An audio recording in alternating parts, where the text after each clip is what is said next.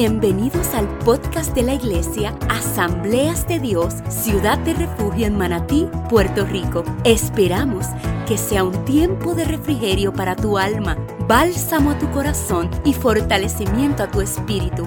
Es nuestro deseo que por medio de esta palabra de gracia, tu vida, tu mente y ministerio sean transformados. Bendecidos.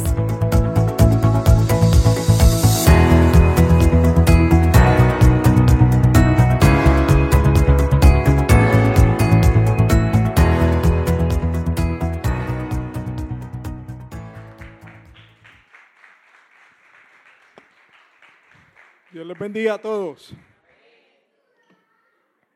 Ay, parece mentira, pero se supone que esto no se diga por ética. Pero verdaderamente me siento nervioso. parece mentira porque siempre estoy acá arriba y, y esto es que es una responsabilidad grande, la palabra de Dios. Para mí es una responsabilidad enorme eh, exponer la palabra y que el pueblo sea edificado. Eh, vamos a estar de pie, vamos a orar. Quiero orar primeramente antes de empezar a, a exponer la palabra. Señor y Dios, te damos gracias, Jesús. Señor, como decía el apóstol Pablo, siervos inútiles somos, Padre amado Jehová. Solamente hacemos lo que tú nos mandas a hacer, Señor. Señor, quiero cumplir, Padre amado Jehová, no solamente con mi asignación, Señor, sino, Padre amado Jehová, quiero, Padre Santo, que el pueblo sea edificado por tu palabra, Dios mío, como siempre nos edifica, Señor. Yo te pido, Padre amado Jehová, aleluya, como dijo mi esposa, que pase el carbón encendido sobre mis labios y que no sea yo hablando, sino tú, Jesús. Gracias, Padre amado Jehová, por esta gran oportunidad, Dios mío Oh Señor, en el nombre poderoso de Jesús te lo pedimos todo. Amén y amén. A mí me tocó la parábola de las fiestas de las bodas. Eh, esta mañana llamé a Anner porque a Anner le tocó los convidados. Y yo dije, Dios mío, Anner, ¿qué vamos a hacer? Porque si tú tocas esto y te estás preparando en esta misma. Y yo, ¿sabes? me preocupé por Anner.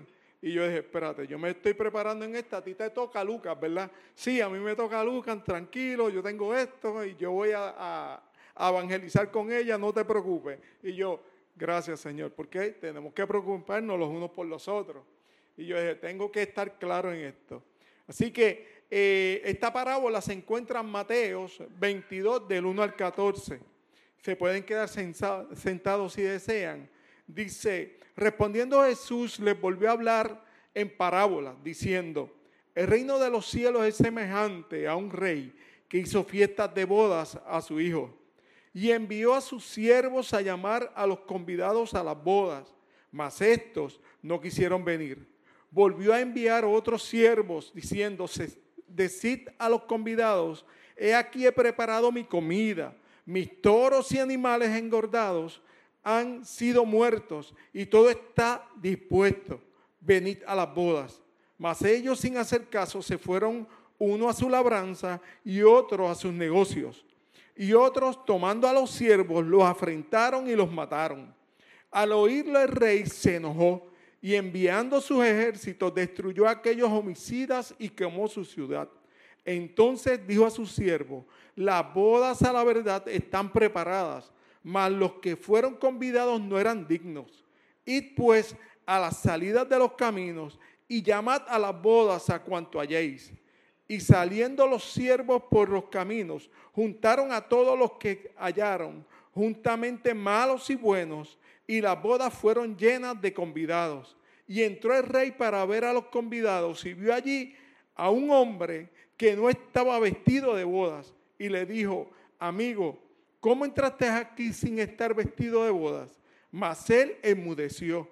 Entonces el rey dijo a los que servían, atadle de pies y manos y echadle en las tinieblas de afuera. Allí será el lloro y el crujir de dientes, porque muchos son los llamados y pocos los escogidos. Aleluya. Esta parábola, eh, como vemos, yo eh, pude visualizar que se divide como en tres partes. Una cuando el rey estaba preparando las bodas, otra cuando invita, eh, da la invitación a los convidados, y la otra cuando el, eh, uno de los que habían entrado no tenía los vestidos. O sea, esta es la forma en que yo veo esta, esta parábola. Y aquí se ha hablado mucho de las definiciones de las parábolas, pero a mí me tocó esta definición y es bien breve, pero es bien importante. Y la definición que les voy a dar de parábolas dice, las parábolas son breves historias que contaba Jesús para indicar el camino hacia el reino. Vuelvo y leo. Las parábolas son breves historias que contaba Jesús para indicar el camino hacia el reino. Buscando e indagando en estos meses que eh, el, pastor nos dijo con anterioridad, prepárense, les va a tocar esto, y desde que nos tocaron, eh, a mí me tocó la parábola de las bodas, y yo dije, wow, hablar de bodas, hablar de matrimonio, eh, no es coincidencia porque pues llevamos 14 años trabajando con matrimonios, y yo dije, pues, si el Señor quiere que yo hable de esto, pues por lo menos en la introducción le voy a dar algo de matrimonio 101 para que entonces puedan, eh, sean edificados en, ese, en esa temática también. Ok, pero entonces hablando de esta definición de las parábolas, dice, todo aquel que se constituía un buen maestro o rabino para la época de Jesús, no ponía en consideración sus años de estudios en la ley o en la Torá, como para que se le rindiera honor o pleitesía al ser un maestro de tanto conocimiento. Más bien tenían un concepto de humildad, ya que este, su pensamiento era aprender cada día de los más humildes y hasta de los niños. Su humildad era la característica que lo distinguía. O sea, un maestro en aquel entonces, o sea, Jesús era constituido un maestro por la forma en que trabajaba y por la forma en que hablaba la gente lo constituía un maestro. Pero Jesús, como hemos hablado aquí en otras predicaciones, no fue un rabino, fue un carpintero. Pero por la sabiduría que venía del Padre, todo el mundo lo consideraba un buen maestro. Entonces, los rabinos en aquella época, no importando que un rabino tenía que tener por lo menos 30 años de, estudio de la ley, para ser un rabino, ellos no tenían en consideración esto, los buenos, porque habían otros que sí. Pero aquellos que se mezclaban con la gente y eran humildes, aprendían de todo el mundo y no consideraban tener 30 años de estudiar la ley para que entonces ellos este, poder edificar al pueblo y poder hablar al pueblo. Pero entonces Jesús tenía esta característica que venía del Padre, venía del Espíritu Santo. O sea, era humilde de corazón. Y entonces Jesús enseñaba también en parábola cosas que eran cotidianas para la gente. Él las cogía y venía y les enseñaba a través de eso, pero los, los secretos del reino, para que ellos pudieran entenderlo. Mas Jesús, no siendo un rabino, como le había dicho, era considerado por muchos un gran maestro por lo caracterizaba su humildad y la forma de enseñar. Cuando dijo, dejad a los niños, venid a mí, porque de los tales es el reino de los cielos. Él tomaba en consideración lo, lo que para otros era estorbo. De esta parábola se habla en el libro de Mateos, como leímos y el libro de Lucas también, con la diferencia que allí se le da más énfasis a los pobres, a los desvalidos y a los lisiados, etc. Después Abner le va a hablar de eso. Eh, dice, el tema de las bodas se habla en la Biblia desde Génesis hasta Apocalipsis. En el Génesis, Adán y Eva, y en el Apocalipsis termina con Cristo y la iglesia. A modo de introducción, es necesario enfatizar en Génesis, dice, Dios establece la unión de Adán y Eva cuando habla y le da un mandato, o sea, una orden al hombre, no a la mujer. Dice, por tanto, dejará el hombre a su padre y a su madre y se unirá a su mujer y serán una sola carne. O sea, Dios mismo constituye allí el matrimonio. Por eso es que el matrimonio es solemne. ¿Por qué? Porque fue instituido directamente de Dios. Esto no lo instituyó hombre, esto no lo instituyó eh, nadie en común, sino Dios mismo instituye el matrimonio y es eh, la solemnización del matrimonio es porque Dios mismo lo constituye. Dice, Dios da el mandato al hombre a casarse versus la cultura que dice que la mujer es quien se casa. ¿Cuántos han oído que dicen que la mujer es quien se casa porque la mujer sale de la casa? Pero sin embargo la Biblia dice que Dios manda al hombre a casarse. Mira qué interesante esto. ¿Por qué? Mira el por qué. Dice, Dios nunca ha quebrantado o quebrantará el orden establecido por Él desde el principio. Dios es la cabeza de Cristo, Cristo es la cabeza del hombre y el hombre es la cabeza de la mujer. Esto responde a nuestra pregunta el por qué. ¿Por qué Dios envía al hombre a casarse y no a la mujer como dice la cultura popular? O sea, el reino, como quien, eh, si tú miras el reino, es como quien dice al revés. O sea, la cultura te enseña unas cosas, pero el reino establece y está eh, eh, en la palabra constituido, escrito en blanco, en blanco y negro, que, el, que Dios envía al hombre a casarse. Entonces, Debido a este principio, Dios demanda del hombre como cabeza, no, de la, no a la mujer. Existe un porqué de este asunto y desde, desde que este peca en el huerto del Edén, Satanás la serpiente inyecta el pecado en el hombre desde el principio. El pecado original de Satanás, ¿cuál era en el cielo? Fue el orgullo y la envidia. El orgullo y la envidia entran en Satanás porque el, Satanás quería que, eh, coger el trono del Señor. ¿sabe? Él quería usurpar el trono. Pero entonces esto entra en Satanás y en el hombre también es inyectado. Porque cuando el hombre, eh, cuando Satanás habla a la mujer con que Dios ha dicho, le dice Satanás, ¿y qué pasa? el hombre se quedó callado. Cuando el hombre se queda callado y come de, esta, fruta, entra completamente en, desobediencia ante Dios. Entonces es inyectado con este mismo germen, con el orgullo y con la envidia. ¿Por qué? Les voy a decir por qué. Dice, el hombre eh, ok, Dios le da ayuda idónea al hombre para que le honre, le ame y le entregue.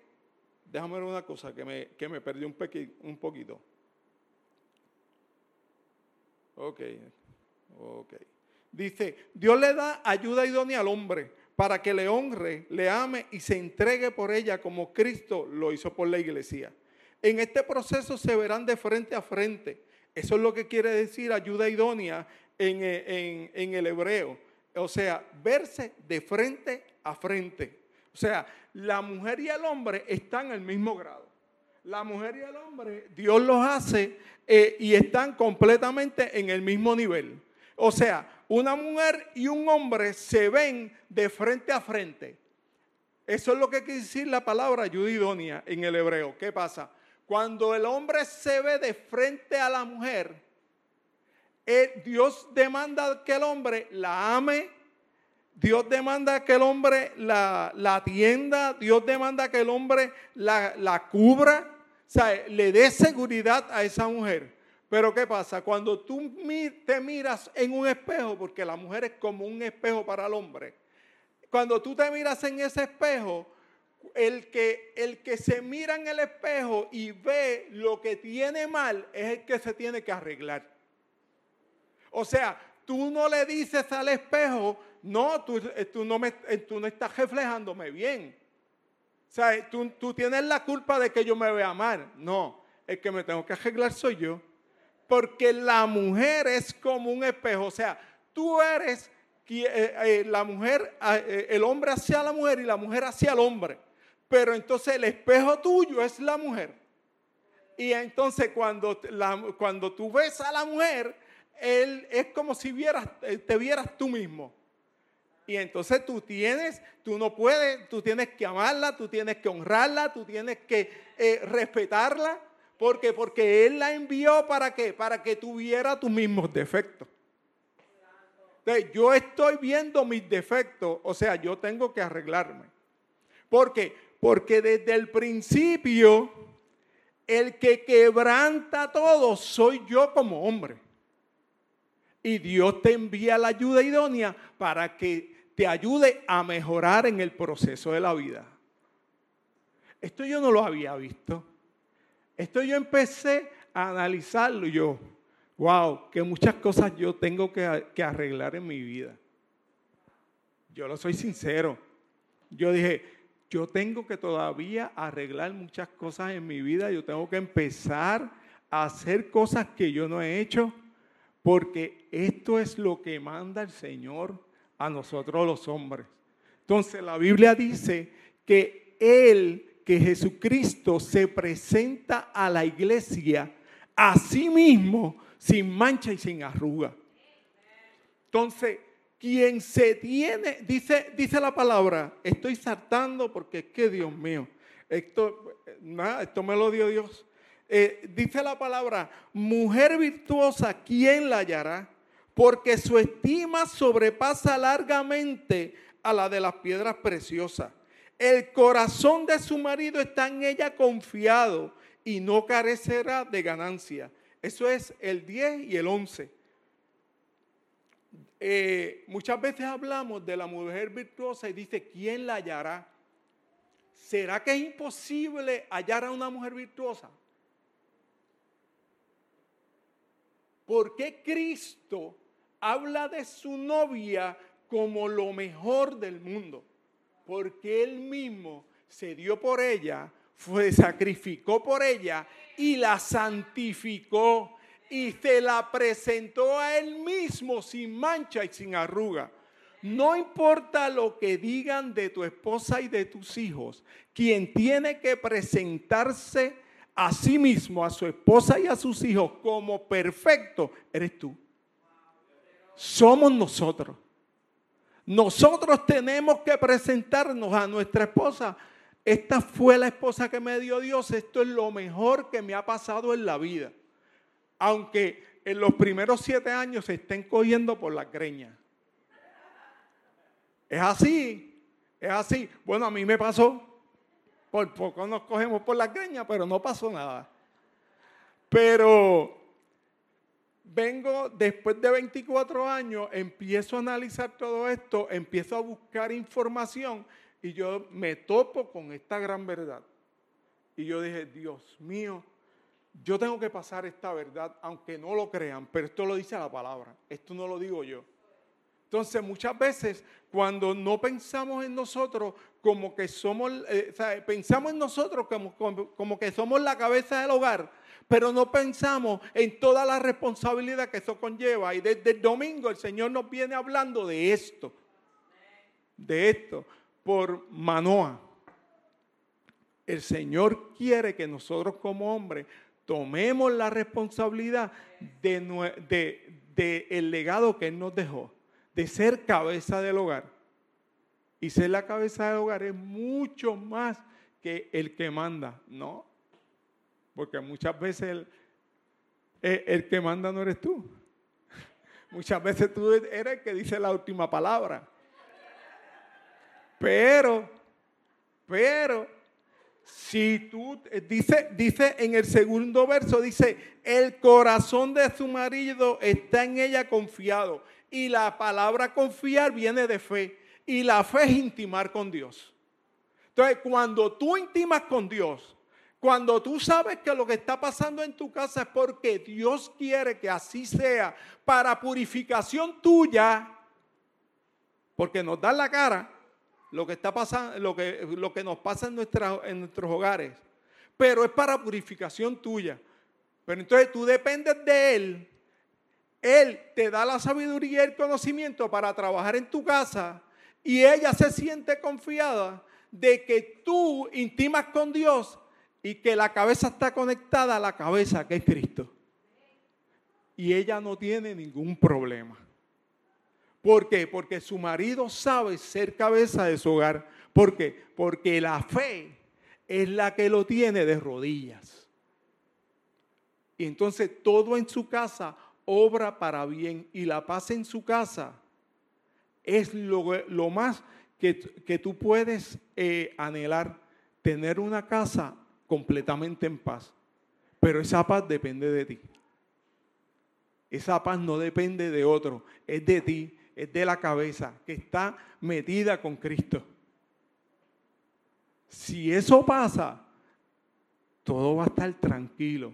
Y lo que viene y los problemas que vengan, las situaciones que vengan, van a tener un orden, porque tú tienes un orden establecido con Cristo. Amén. No hay mucho amén, pero esto es lo que dice la palabra. Dice, el esposo se presentará a sí mismo a su esposa perfecta y amada como Cristo se presenta a su iglesia perfecta, sin mancha y sin arruga. En Efesios 5, del 25 al 27, dice, maridos, amad a vuestras mujeres, así como Cristo amó a la iglesia y se entregó a sí mismo por ella, para santificarla, habiéndola purificado en el lavamiento del agua por la palabra, eh, a fin de presentársela a sí mismo una iglesia gloriosa, que no tuviese mancha ni arruga, ni cosa semejante, sino que fuese santa y sin mancha. Efesios 5, 27. Ahora, esa era la introducción, ahora vamos a la parábola. Dice, en esta parábola el Señor de nuevo hace una alegoría del reino de los cielos, esta vez comparándola a las fiestas de una boda, la de su hijo, en Mateo 22 del 1 al 14. Como un buen padre, este rey quiso honrar a su hijo con lo mejor, así como llevar a aquellas fiestas a los mejores invitados, a los más ilustres.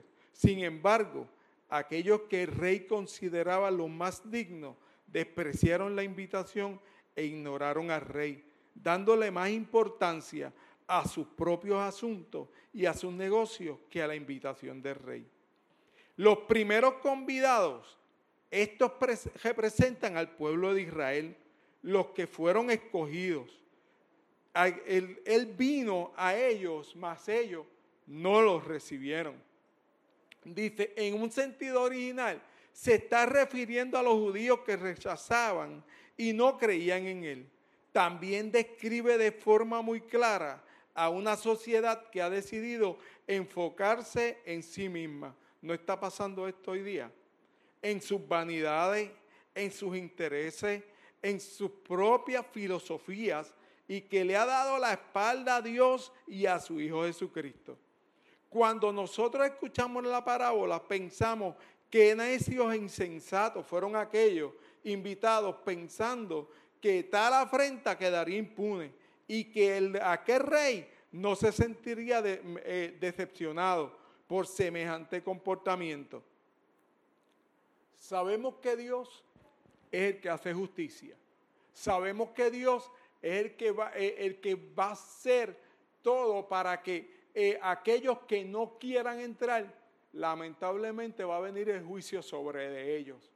Pero nosotros los que le decimos que sí a Dios, que no éramos convidados, entonces Dios nos va a dar un gran galardón.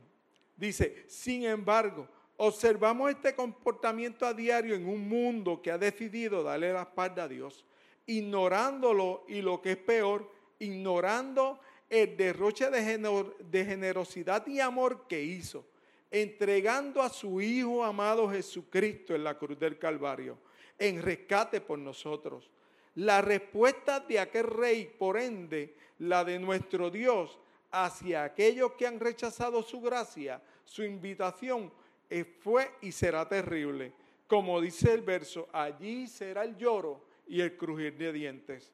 Aquel rey, viendo que sus convidados o invitados primero eran indignos de aquella celebración, mandó a llamar a todos aquellos que aunque no parecieran dignos, ni lo somos, sin embargo, estamos dispuestos a aceptar la invitación del rey para asistir a aquella celebración. Vosotros que en otro tiempo no erais pueblo, dice la palabra, pero que ahora sois pueblo de Dios, que en otro tiempo no habéis alcanzado misericordia, pero ahora habéis alcanzado misericordia, según eh, Primera de Pedro 2.10. Estos somos nosotros, los que hemos creído en el Señor Jesucristo y hemos recibido la invitación de su gracia sin merecerla. El Señor nos ha dado un privilegio, una dignidad que no teníamos. Esto sin duda es la gracia de Dios. Sin embargo, había uno de los convidados que no tenía vestido apropiado, preparado para la ocasión. Sabemos que las vestiduras en la palabra simbolizan el fruto que se produce en nuestra vida para nuestra verdadera conversión. Dice la palabra en Colosenses 3:12. Dice, vestidos pues como escogidos de Dios, santos y amados, de extrañable misericordia, de benignidad, de humildad, de mansedumbre, de paciencia, soportándonos unos a otros y perdonándonos unos a otros. Si alguno tuviere queja contra otro, de la manera que Cristo perdonó, así también hacerlo vosotros. Colosenses 3:12. Dice, nuestra vestimenta es el Espíritu Santo. Dice en Lucas 8, dice, cuando seas convidado por alguno a una boda, no te sientes en el primer lugar. No sea que otro más honorable que tú esté, esté convidado por él. Y viniendo el que os convidó a ti y a él, te diga, da lugar a este, y entonces tengas con vergüenza que ocupar el último lugar. Mas cuando fueses convidado, dice la palabra, ve y siéntate en el último lugar para que cuando venga el que te convidó te diga, amigo, sube más arriba, entonces tendrás gloria delante de los que se sientan contigo a la mesa. O sea, la humildad se practica, la perseverancia se practica, el compromiso se practica, la integridad se practica.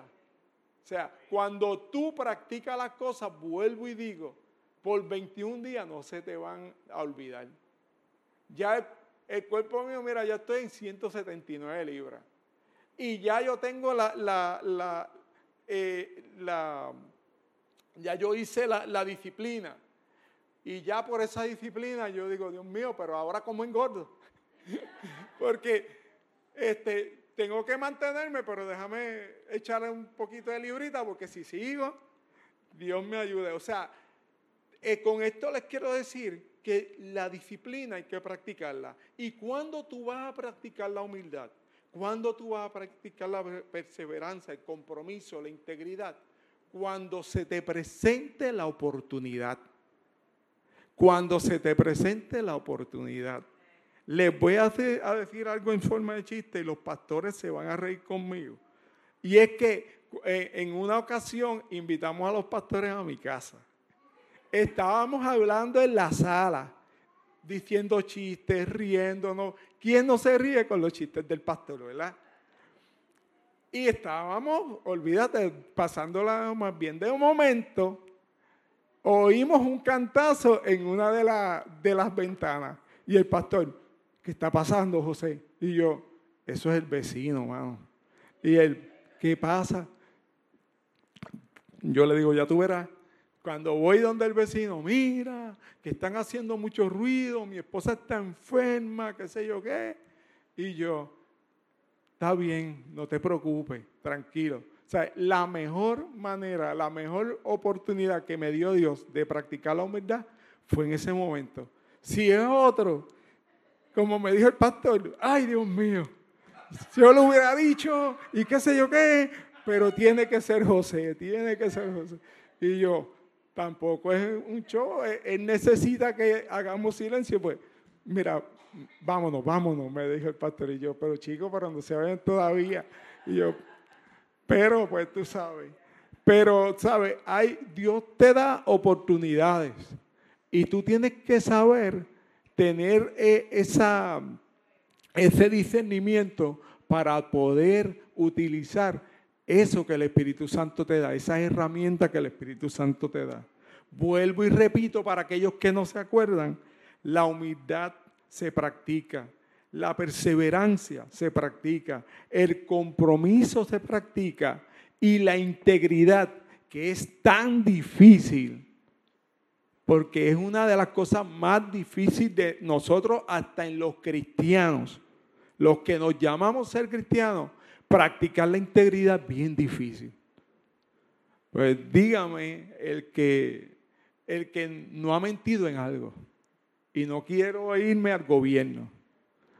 Para coger los cupones, mienten. Para esto, mienten. Porque ah, todo el mundo lo hace. Usted no es todo el mundo, es un hijo de Dios. Usted no es todo el mundo. Yo me, yo me supe quedar más de dos o tres años sin plan médico. Y yo digo, yo no voy a mentir. El Señor me va a dar la salud. Cuando yo pueda tener plan médico, lo tendré. Así era yo. Pero practicar eso me costó. Yo dije, no, Señor, tú me estás probando en esto. Yo quiero salir aprobado. Olvídate, el Señor me dará salud, el Señor me proveerá, pero yo por tener un plan médico no voy a mentir. Se acabó. Y yo, puede ser que usted diga que yo soy el más bobo del mundo. Pues, soy un bobo, pero aquel está diciendo de mí otra cosa. Y eso es lo importante. Dice, tal vez haya algunos que se mezclan con los verdaderos creyentes, queriendo pasar por ser lo que no son. Claramente nos están hablando de la hipocresía, de la verdadera condición del alma que se engaña a sí misma. Si nos, si nos reconocemos en esa condición, arrepintámonos de corazón, busquemos a Dios, pidámosle que derrame su gracia para que se pueda producir una verdadera conversión en nosotros de corazón a Dios. Como último, y les quiero decir, dice, arrepintámonos y amemos a Dios con todo nuestro corazón y convencidos que somos su pueblo, aunque en otro tiempo no éramos para nosotros tan gran, no era eh, tan grande galardón para nosotros. En Cristo fuimos hechos dignos de tan preciosa invitación. Dios le bendiga.